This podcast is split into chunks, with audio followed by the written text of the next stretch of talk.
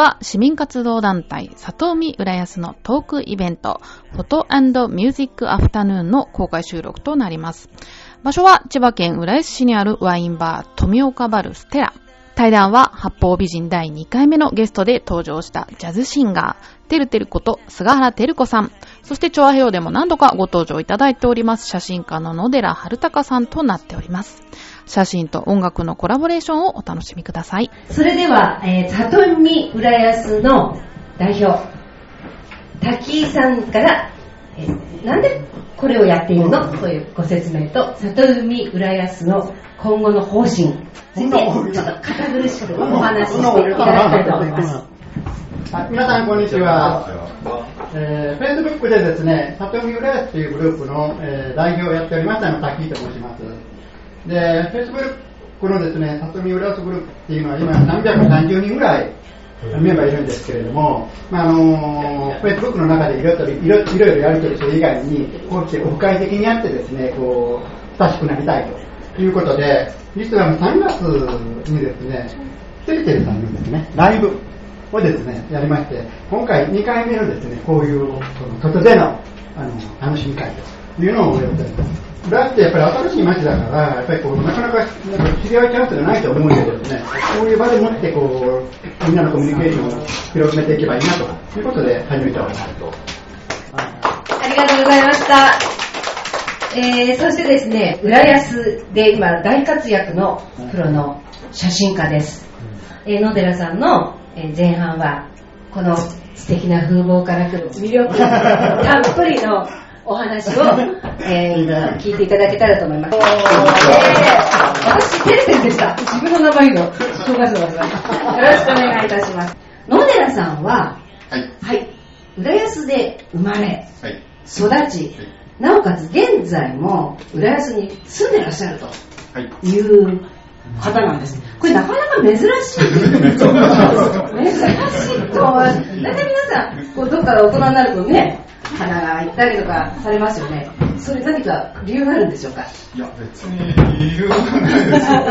たまたま、こういう仕事、写真家の仕事だから、まあ、別にどこにいたっていいわけで。あーでも住みやすいっていうのはあるわけですね。どこかに。そうですね。うんまあ、住めば都ですよね。ああ、そう。うんあの、あちらなんて、浦安の駅の方側ですよね。東大寺東大寺そうですね。はいあちらの方は、まあ、今年は三社祭りとかもございますけれども、4年に一度の。あこうじその地域の方たちで、こうお互い、あの、こう、盛り上げていこうねっていう活動、昔ながらの、こう、親しいっていうか、なんていうのかな、親戚付き合いみたいな関係がありますか？やっぱり。いや、実はね、そんなにないですね。ないですか？あの、祭りになると盛り上がるんですけど、えっとですね、あんまり祭りは実はね、いい思い出がないんですよ。で、なぜかね、祭りになるとね、争いが起こる。私自身は。それは何？心の葛藤？いやいやいや、そう、そうじゃなくてね、なんか、なんかね、この祭りの時期ってあんまりいいことが起こんないんで、ちょっと今警戒してるんですよ。うん、まずね、まずね、いくつぐらいだったっけな、二十歳過ぎの時にあった祭りが最悪で、ええっと、うちの父がいるんですけど、まあちょっとうち、あの、実は、あの、家族関係が複雑で、うちの父っていうのが、俺の兄の友達なんですよ。さんの？友達。お友達。うんちょっとわかんないですよ。うちはいえっと、兄が、当然の兄がいるんですけれど、えっと、えっと、その兄の友達が、まあ、1個上なんですよね。ってことは、えー私より11上ってことですよね、父がね。は計算合わないですよね。うちの母が再婚したんですよ。うん。でね、えっと、私のまあ本当の父親はもう死んじゃってるんですけれど、離婚してまして、それで、その再婚相手が、うちの兄の友達だったんですよ。はだから、17年下あ。はの友達。あ。ああ、なるほどね。でうちの兄は、ちょっとそれがどうしても許せなくて、あのーまあ実はもう、縁切るとして、出ちゃったんですよ。あでお前どうすんだって言ったら、いや、俺、その、親と縁は切れんでしょ、ということで。まあ、あの、そういうわけで、まあ別に親と付き合ってるんですけどね。で、でこれ今いる、あの、父親がですね、えっ、と、そうですね。なんとなくね、あのね、音が辛いようなトラさんだと思ってる。あの、悪い人じゃないんだけれど、まあ毎晩お酒3時間ぐらい今でも飲んでるって、それで、そのね、祭りの時にですね、実はあの、俺ちょっとオーディオが好きで、それであのねええ近所オーディオの話も近近所にスピーカー貸したんですよ。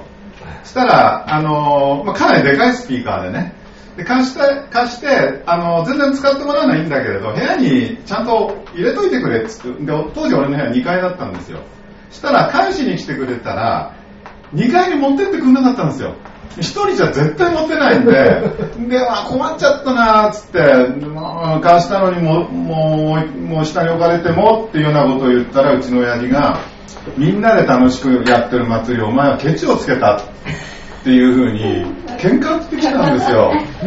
で、あの、いや、そういうわけじゃないけど、ここに置かれてもしょうがないべっつったら、したらいやみんなで楽しくやってるのに、そういう言い方はねえだのってなんか言ってきて、で、まあ当時私まだ写真家じゃなくてね、で、まあ牛乳屋さんやってたんですけど、そしたら今度、お前最近ね、牛乳やる気があんのかってもう別次元の話になってきちゃった で、こっちもまだ25ぐらいだったから、まあね、ちょっと血も騒いでる頃だから、うん。売り言葉でかい言葉に、やる気がないって言っちゃったんですよ。したらベ親うん。したらもう親父、すごい怒っちゃって、そうか、じゃあ分かったっつって、で、俺の2階の部屋に出てって、まあ、出てっていうのは上に上がって、それで、俺のものを窓から全部捨て始めたんです。うん、それで、で、俺が、ふざけんじゃねえと思って、それで親父の胸ぐら掴んだら、ゾッとして、目が両方に行っちゃってるんですよ。もう完全に行っちゃってるんですよ。であ、これはやばいなと思って。でもそのうち親父、うおーとか騒ぎ始め、とにかく俺のもの歩いた洗い物の窓から、窓開けて捨てたんじゃないですよ。窓越しに、もうガラス越しにガッチャンガッチャンガッチャンって、でもとにかく大暴れして、で、俺下降りてきたんですよ。そしたらうちの母親が、あのー、正座して、タバコ吸ってんですよ、シュッでか母ちゃん大変だよ、どう、どうすんだよって言ったら、うちの母親が、いや、それ、もうあなたは手つけらんねえから、やらしとけ、っつって、こうやってやってんですよ。で、俺青くなっちゃって、それ、あの、最終的にですねええ、これ永遠なんかあ30そうですね分くらいこ、うですね。話になっちゃうのそうで。ですね。まあまあ、それでね、ではいうん結まあ結論は、はい結論は、それで出ていけって言って、牛乳屋も、うんあのや、やらずに、そそういう、まあね、結論、あのー覚悟があるんなら、もう写真でやっていけと。いうことで、まあ、あの、自分も踏ん切りがつかなかった中を、まあ、そこで踏ん切りがついたと。あ、じゃあ、ある意味それは、そう、良かったってことですよね。結果的にいいことだったんです結果的にはね。じゃあ、三社祭りは最悪の事態から最高そうですのいいものになっそうでたと。す。それで私学んだのは、人生ははいいいなと思うことも実は悪かったり、最悪な事態も実は良かったなっていうこともあるよと。なるほどまあそれは学びましたね。るほどね。そういうところからね、勉強するんですねまあ、。そんなことがあったりして、ええっと、祭りはあまりいい思い出がないということがちょっと。でも、いい思い出じゃなかったけど、結果いい思い出になった。まあ、あれでも思い出したくないですよあそうですかそう、今思い出しちゃいましたあ なるほどね。まあそういうことがございまして、はいまあ浦安で今もずっとやっていて、はいえっ、と昨日ですね、切手がグリーティング。そうですね。えー、何でしたっけ？ササマーグリーティングはいという切手51円と82円です11円じゃない。あ、52円。あ、52円。52円と82円。82円の切手が発売されました。はいでとっても素敵なお花の写真、はい。あれは写真？写真です、写真です。ですか？写真です。なんかあの手書きのような感じに見えたんですけど、あれはもちろん全国発売で。もちろんもちろん、どこのぜ、そうですよどこの浦安地区だけじゃない違うんですですね。違うん限定じゃないはい。うん本当に綺麗な。ちゃんと日本郵便ええ。購入なんか、まあ、これからご紹介する、まあ、映像とかこれから出てくるんですけど。えこういうなんていうのかな。こう幻想的なこれからお見せする映像からしか見たことがなかったので、はいあのお花のイメージっていうのが、まあ、ちょっと映像をご覧になってらっしゃらない方わかりませんけど、ちょっとイメージが違ったんですね、実は。あ、そうですか。はい。いや、自分の中ではそんなにち、まあ自分が撮るものですから、変えてやろうとか、うんそういう、あんましないんかですけどね。なり強烈な色彩の感じがしたの。ああ。インパクト強いっていうか。はい、はい、はい。なるほど。うん、だからその色彩的なものから来るのがちょっとイメージが違ってて、あこういうのも踊りになるんだあ、なあります。あります。はい。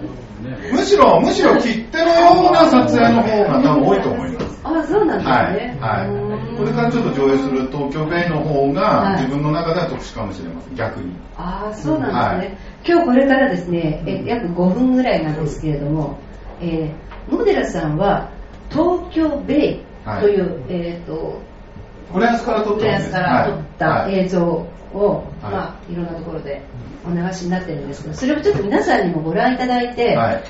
えー野寺春隆さん、えーの魅力をそこからもちょっと感じていただきたいなと思います。そして今見ていただいてる切手ですねちょっとこう見比べて ああこの男っていうのはこういう部分もあるけどこういう部分もあるんだなっていうのをちょっと感じていただけたらと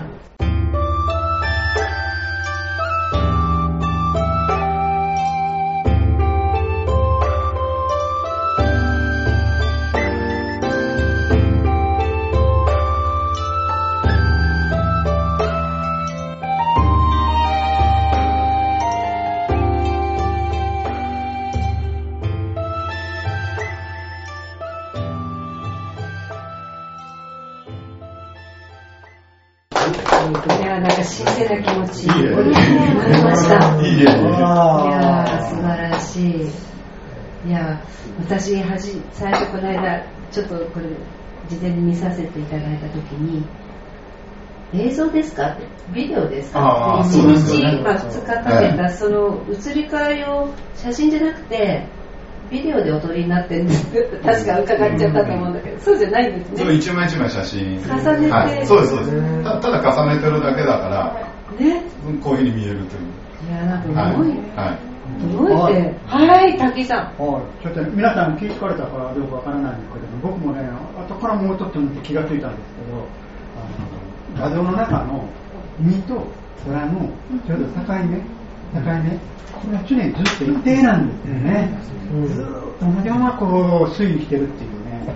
それとそのなんかこうそこのそれぞれの移り変わりと音楽っていうのがなんかもう鳥肌立つんですよこれ見るたびに。こうありがとうございます。ちょっと質問ですけど、はい。あれ延べ何日間くらいかかったんですか？4年間。4年えなる4年間そこにこの男の忍耐力がいやいやいやいや、しつこいというか、ストーカーみたいな。いやだけどこれはやっぱり思い入れがないとできないですね思い入れよっぽどの思い入れがないとまずどうしてこういうものを重ねてやろうと今までだ誰もやっていなかったこといやいやいや、そんなことも。いや、やっぱり、あのなあ、こう、昔の浦安の海綺麗だったんで、なんか今でもね、そういうの撮れないかな、みたいなところがあって。ね。変わっちゃいましたもんね。そうですよね。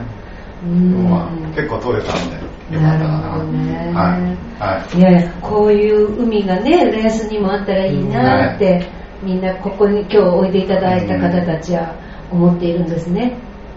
うん。でいろいろはいあと4年間で、はい。写真のこの、なんですかね、間隔はどれぐらいの、あの撮影感覚ですか、はいそうですね、えっと、し週に1回い行ったかな、まあ月に3回ぐらいは行ってましたね。で、なんとなく勘が働いて、一番いいのは、天候の不安定っていうのがいいんですよ。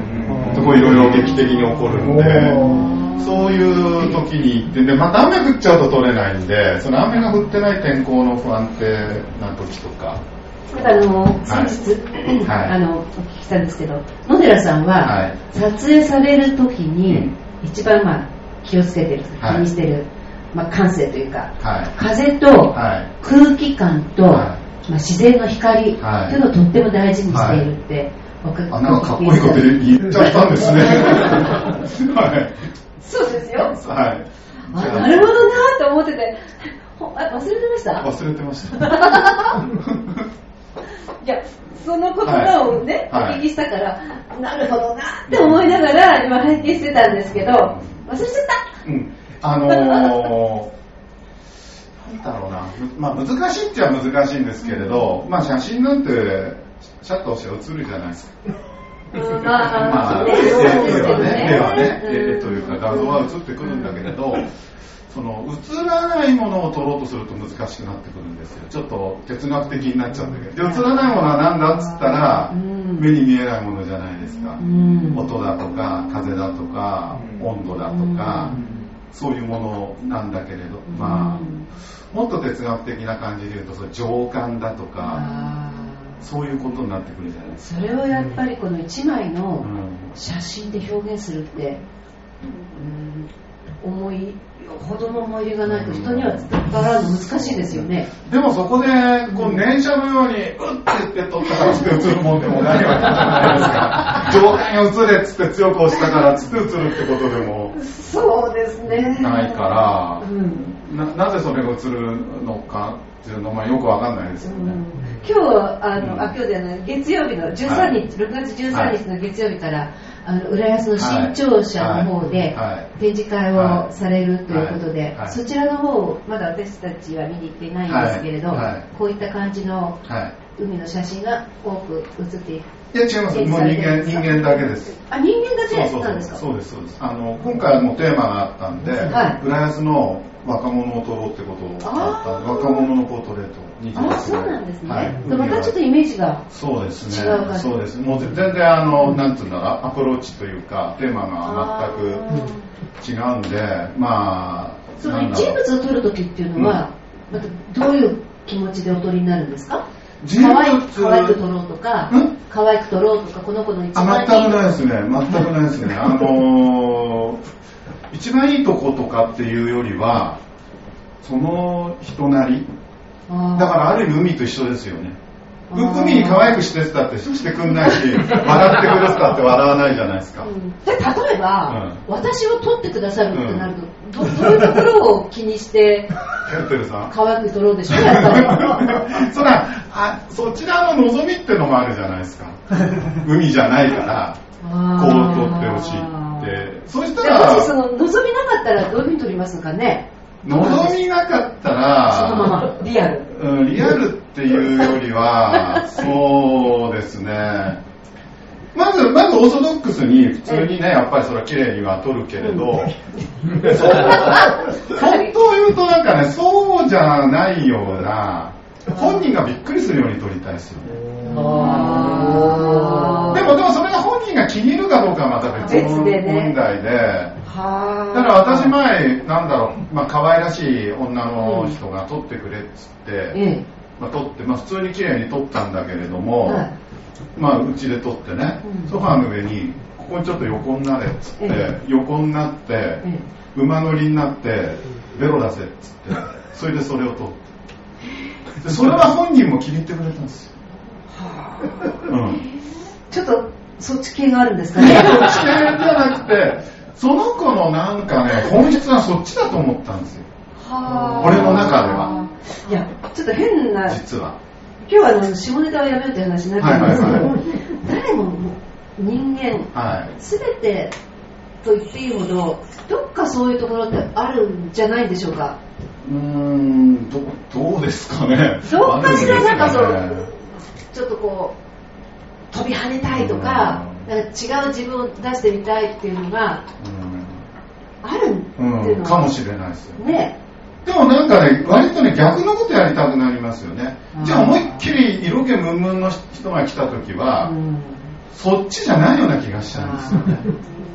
なるほどね、うん。じゃああれですね。その人のないものをこう導き出すっていうプラス、うん。うん、なんかまた違う世界にあなたを連れてってあげようみたいなあんまそういう意識もないです。そういうのもないあの、な、なんだろう。だからパパッと会った人うん時のインスピレーション。インスピレーション、こうしたい、ね。ああしたい。そっちですよね、何でも。やっぱりそれがプロなんですね、うんどうですかね。パッとこう感じるものがあるって。ね。うん。そこをやっぱ大事にしたいですよね。でこういうですねインスピレーションと感覚がもう本当に素晴らしい野寺さんにも素晴らしい師匠がいたっていう話なんですけどんなんかですか。アメリカのあそうですね。えーとそうですね。どどこでしたか？えっ、住んでらっしゃるのは？と、えっ、と、マサチューセッツ州。マ。サチューセッツ。うん。早口言葉で言えないマサチューセッツ州。したかっちゃん。はい。はい。いいですね。えっと、ジョール・メイロビッツさんっていう、ジョールさん。ジョールさん、ジョールさん家がいて、話が面白いですよやいやいや、あのー最初の、最初の彼との出会いは、先輩が連れてってくれた写真展で、うん銀座でやったんですよ。今なくなっちゃった建物あるけれど、えっと、なんだっけ、マリオン。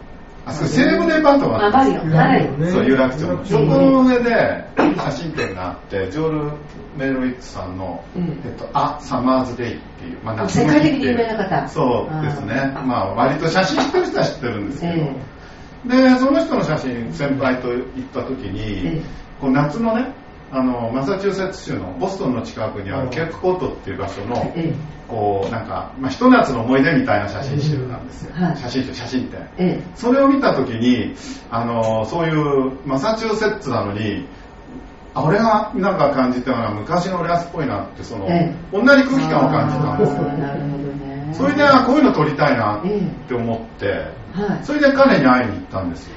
このそ今見てもの会らっいに行った東時のその、うんそれがおかしいんですよ。ね それでね、それでケープコットまで行ったんですけれど、まあ、アポも何も取らず、彼の別荘があるっていう情報しかないから、えそれで、あの、で、ホテルとかないんですよ、そのケープコットっていう場所に。うん。で、まあ、あの、B&B みたいなところに泊まって、ええで、俺と、かみさんと友達と行っえて、そしたら、日本人相当珍しくて、ええまあ、何しに来たんだってなって、いや、写真撮りに来て、あ地元の方が。そうそうええ。まあ、ホテルの人があね、ホテルの方。最初に、ええ。それで、あの写真撮りに来たんだよとか言って、えええ珍しい人もいるもんだね、うん。で隣になんか家族がいて、えそれでその家族なんかしょっちゅうこうビビーチの方に出てて、えテラスみたいなところにいたから、ええ。あのなんとなく「はい」とか言って英語もできないのに挨拶に行って でまた聞かれるんですよ「お前何しに来た?」って。うんいや、実はこれこれこれ。で、ジョええジョールさんに会いに来たんで、言ったら、あ、ジョール知ってるよ。俺の友達だよっていう人がいて、3軒先のそこに住んでるんだ。あ、そう。で、今いるから、うん紹介してやるよ。つって、それは、それはって。って話をしてたら、ええビーチを、そのジョールさんが歩いてきて、ライカのカメラぶら下げて、やっぱりカメラぶら下げて、うん。で、ジョールさんってね、えっとね、今のちょっとあの、年取ったクリント・イーストウッドみたいな感じでかっこいいんですよ。うん。で、こう逆光の中歩いてきて、もう俺にはなんか五光さん、みたいな。それであって、で、隣のその人が、まあこう、ヘイジョール、つってお前、この、まあ、俺若かったから、坊や会いに来たよ。日本からわざわざ来たんだ。うん。それで、いや、まああなたの展覧会東京で見て、その時何歳だったんですか？その時33あぐらい。あそうなんですね。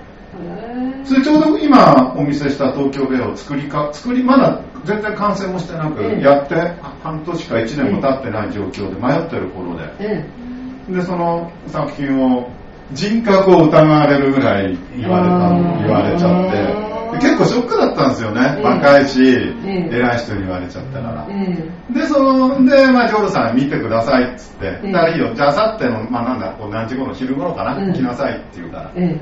で、じゃあ伺いますっつって、ええ。で、かみさんと、手ぶらでもなんだからワイン買っていこうか。うんいくらぐらい ?10 ドルぐらいのでいいかなってかみさんが、いや、20ドルにした方がいいよ。じゃあ20ドルの買っていこうっつって。で、酒屋でワイン買って、行ったら、まあ、彼が行ってね。うんそれで、あの、見てもらったんですよ。ええ。この東京弁を、まだ完成されて見る。ていただくことだけでもすごい、そう。でも内心、うん。自分が尊敬して憧れてる人が、ええ。人間として最低な人ってこともあるわけじゃないですか。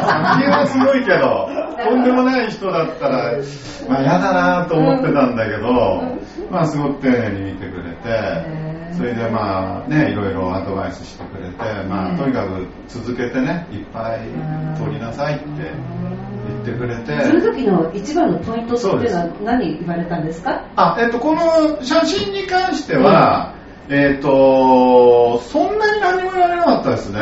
でも、あの、フィルムで言うと、ポジフィルムっつって、ちょっと専門的になるんですけど、昔はフィルムだったんですね。うんはいスライドのフィルムで撮ってたんだけど、ええメガノがいいんじゃないかっていう具体的には言われたけれど、あとはとにかく枚数撮りなさいって。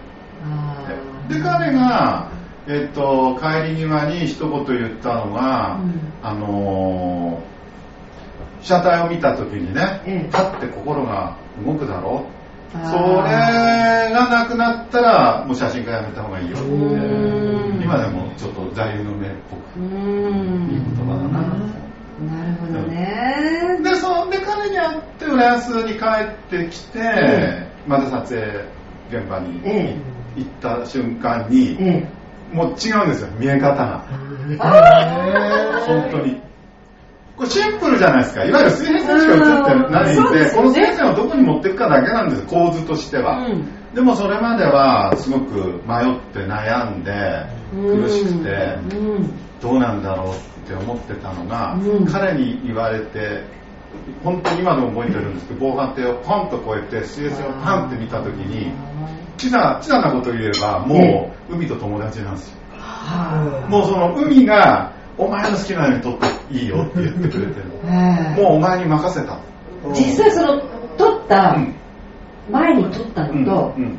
こう迷いがなくなったうん。うん後で撮った写真って、うん。例えば右と左を入れ違えて分かるもんですか？わかりますね。分かる。違いますね。違いますね。それはこの中にはその前に撮ったものも少しは入ってますけど、はい。それはこうある意味トライアンドエラーをやってるんですよ、ええ。こう撮った方がいいんじゃないかああ撮った方がいい、ええ。でこれがいいっていうのが自分の中で確信が持ててないんだけれども、ええ。彼に会ってからこれがいいんだっていうのが分かった確信。確信。分かりやすく言うとそれまではあの安倍さん前に申し訳ないんですけど料理人としたら、ええラーメンも作ってパスタも作ってステーキも作ってピザも焼いてるわけですよ。ええそれでどこが自分が一番いいのかが分かんないんですよ、ええうん、それがあやっぱりピザだったねとかっていうのが分かってあそうかピザだったんだっていうかその今度ピザを取ってたものを持ってきて、ええあこれをもっとじゃあこのピザをどうやってやって深いピザに持っていけばいいんだって。なるじゃないですか。それでメロイチさんと会ってからはそれがもう見えたら、うん。そっからの3年間はもう楽しいですね。辛いなんてことはないうん。ど,、まあ、どんなに風が吹こうが寒かろうが暑かろうがうんもう辛いってことは全くないです。うん。もう深めていくだけです、そういったものがね、うん。あのお仕事されているわけですよね、お仕事になった時に、はい。こうちょっとこう嫌なっていうかなんだ辛いなとか、うんうん。楽しいことのはずなのに、うん。そういったことってのはございますか？いや今までほとんどないですね。ああのまあ大きく分けると2つ仕事のやり方があってこれええ。東京ベイみたいなのは、はい。あの依頼されてるわけじゃなくて、うん。自分が作家として先にものを作っちゃって、うん。まあ後からお金に変えていくっていう仕事と、うん。もう一個は依頼がありますよね、はい。こういうこと取ってほしい、ええ。それこそ私を取ってみたいな。えのがあるんだけれどもまあ一つ自分で決めてるのは、ええ。自分のカラーに合わないことは取らないって主義なんですよ。あ受けない。受けない。反対にああそういうことなんですね、うん、受けない、うん。あの例えばてるてるさんは、まあ、ジャズシンガーじゃないですか、演歌歌えたらその歌えます。あ歌えますか？それ言いわれちゃうとどうしようかなごめんなさいね。私演歌大好きなんです。あそうか。じゃあ、えー、違う言ってください。うんえーとなんだ？ニューミュージック、うんうんじゃあオペラオペラ歌えないですね、さすがにね。あの。好きなんです、うん。弾きに行くの大好きなんです。うん。でも歌えないですね。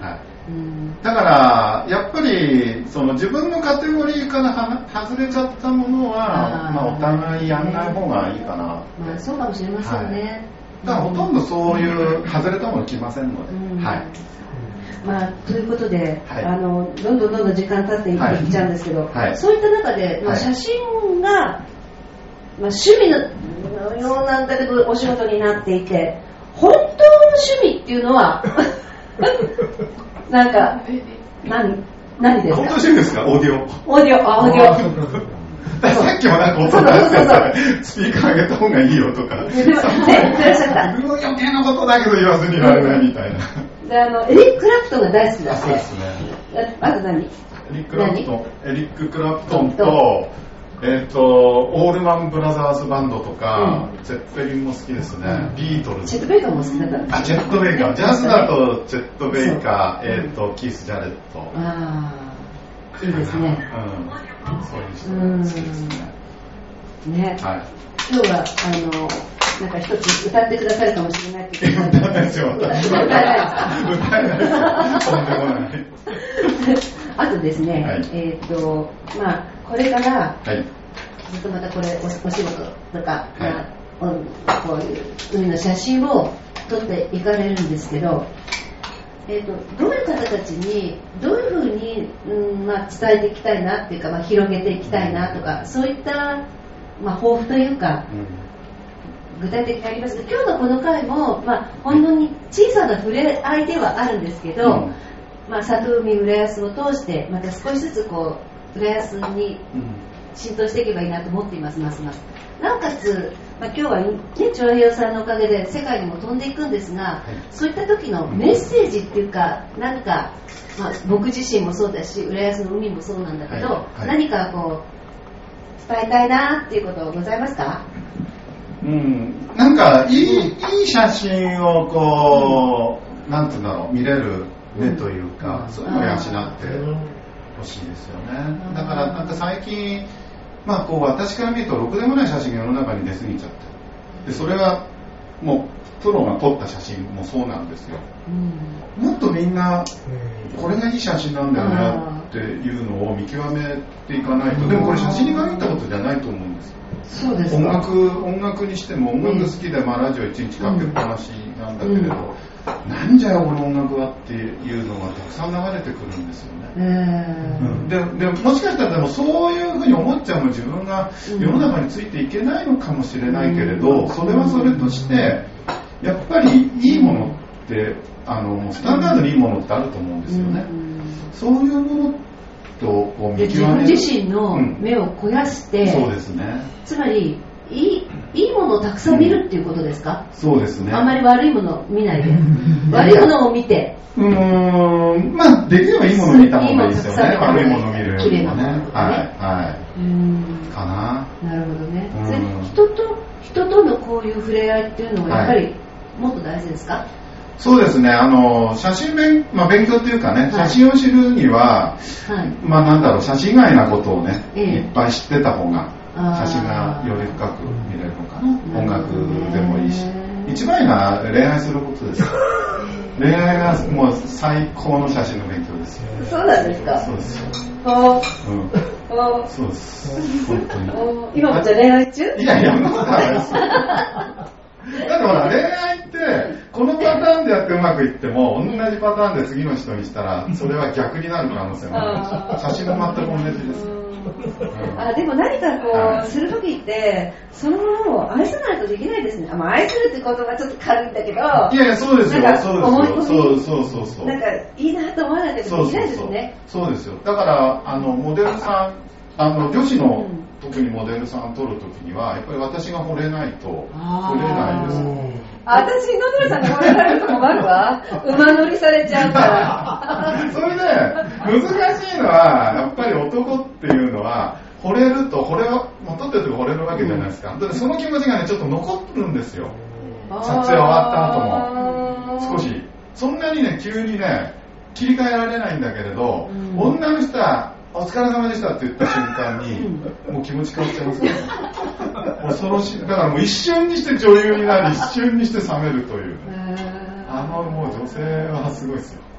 いや男子はそうだねそういう器用なこと私はできない。そうですか？うんできますか？いや女子は誰もできるそうなんですか？はい、今回の若者の26人にとっても女子はみんな女優ですよ。そうですか。うんいやまあ嫌ってことはないけれど、うんうんまあどうして私なんですかっていう人も来るわけですよ、ええもっと綺麗な子いるのにって、うんうんだけども撮り始めたら、うん。もうあれですよ。10秒で女優ですそれも気になります。なんか楽しみですね。うん。皆さん13日から新潮社の方で、あの時間何時からですか？えっと8時半5時かな。あの市役所と同じです。あ、はい。そうですか。はい。10回？です10回ね。はい。ぜひ、あの、お立ち寄りください。はい。そしてですね、えっ、と、この展覧会が、ちょっと説明していただけますか？はいはいそして、これいいですか、はい。これはですね、ターミナルコネクションって、えっと、ちょっと知ってる方が、あの、私の写真使って、えっと、詩を書いてる方で本を出したんですけれど、まあ、それの一応記念として、はい。えっと、川越の方の平蔵カフェというカフェであー写真展をやってる。裏のちょっと下の方にインフォメーションが載ってますね。で、写真は結構古いです。80ここに年代。載っている写真です。ねそうです。90年代のね。えアメリカの、まあ、ちょっとこうジャズっぽい雰囲気というかちょっとそういったマサチューセッツの先生にお会いに行った時の写真？は載ってないです。あ載ってない。はい、それよりももうちょっと前。あ、もうちょっと待はい。ニューヨークとかの写真が多いです表紙の写真はあれですね。カリフォルニア州の。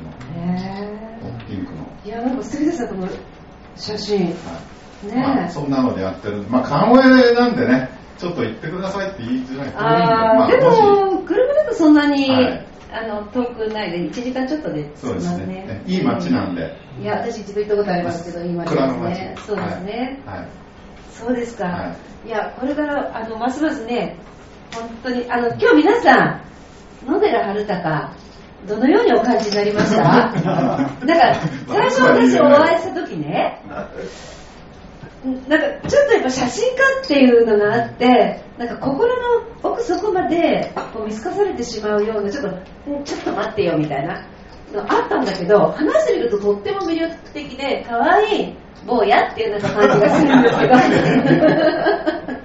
私そんな変わりませんけど。はいや、ですから、今日魅力をね、またますます感じていただいて、その辺も多分歩いてると思いますので、ぜひお声かけ。て。そうそう歩きますよ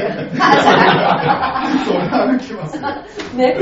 ぜひぜひあのお声かけしていただきたい。何か最後にございますか？悪い悪いところであったらあの見て見ぬふりしてくださいやっぱり写真家の目っていうのは、うん、こうちょっと私のことを見るときでも、時々鋭い目するんですよ。そうそう。そうですか。なんか時々ね、ふっとね、うん、優しいの中にもふっと、然わかんないですうん、それでね、あの、彼の魅力っていうのは、やっぱり、わたあの被写体、まあ、被写体であるとその相手に分かってあげよう、分かってもらいたいみたいな、お互いに。なんかそういう気持ちをちょっとすごく感じた、今日はね。うん。かかもしれないですよ、ね。うん。私のところ多分、うん。こんな私だけど、ううん、てるてるの、んうん、いいとこはここなんだよ。今日結構人が思ってるんじゃないかなって。わかんない。あの、いやいや、本当に自分のことよくわかんないんですよ。こうじゃないかとか、いろいろ言ってくださったりね、うんあの、するんですけれど、ええどういう気持ちで写真撮るんですかとかっつっても、あもうほとんど、なんだろうな、無有描写のような、あのね、考えてちゃダメなんですよ。ブルース・リーじゃないけど、考えるような感じのだから、もういかに自分を、その、こう、素の状態にしてから撮れるかっていうことだから、あれこれ考えてると、ま撮れないですよね。でもそうかもしれない。スポーツと同音楽じですよ。も同じですよね、ハリーさん。うんですよね同じ。瞬間で終わっちゃうから。そただう。、はい。まあ、ちょっと音楽の話させていただきますけうんあど、瞬間でややりますよね。なんだけど、納得して100%だったなんてこと一度もないんです。あない実はないですないです。うんもうそその雰囲気で、んああよかったって達成感みたいなのあるんだけど、うん果たしてこれが、あもう100%素晴らしかったなんていうのが一度もないの今まで、うん。どうです？やっぱりそうです写真もないですよ。何ですか、ますますなくなってきてますね。若い頃の方が、もっと、なんだろう、ありましたよね。あの、やっぱ若い頃ニューヨークに、あの、自分の折りたたみ自転車を持ってって、ええ。向こうで、あの、マンハッタンの中駆け抜けて、その頃の、まあ、フィルムで言うと最高の30本ぐらい撮って、本当に駆け抜けて、うん。で、もう終わって夜夜中にビール飲んでやったーとか、そういうのがあったけれど、ええ。今はなんかないですよね。あそうですか。そういう達成感。でもそれなんか自己弁護しちゃうと自分のエンジンが大きくなってて、うん。まあ同じ100キロ出してるとしても、120しか出せないエンジンの100キロと200キロ出せるエンジンの100キロって半分じゃないですか、うん。そうなったのかなって自分で、そうですね、ポケットがたくさんできるんですよね。年とともに。できますね。ね。最初10個ぐらいだったのが、ね。100個とか200個になっていく。るどこどこをこう。少しゆとりがこそうね。うチョイスするうん。ものが選択肢がたくさんできるようになりますよね、確かに。なりますよね、うん。まあでもあとその最近はやっぱりこう新しいことにチャレンジしてもすぐ飽きたりするから、うん。もうこうなんか年との戦いになってきてる感じがしますよね。うん。そんなまだまだ若いのに。いやいやいや、もう58いやでも。私たちもね、うん。あのあみんな今日お話聞けて、はい。あの本当に先ほどの映像を見せていただいて心が洗われたなあこういう世界もあるんだなっていうことをね感じました。ありがとうございます。してこの街には人の数だけ束ねられた。太いロープがある。今ほどけかけていた君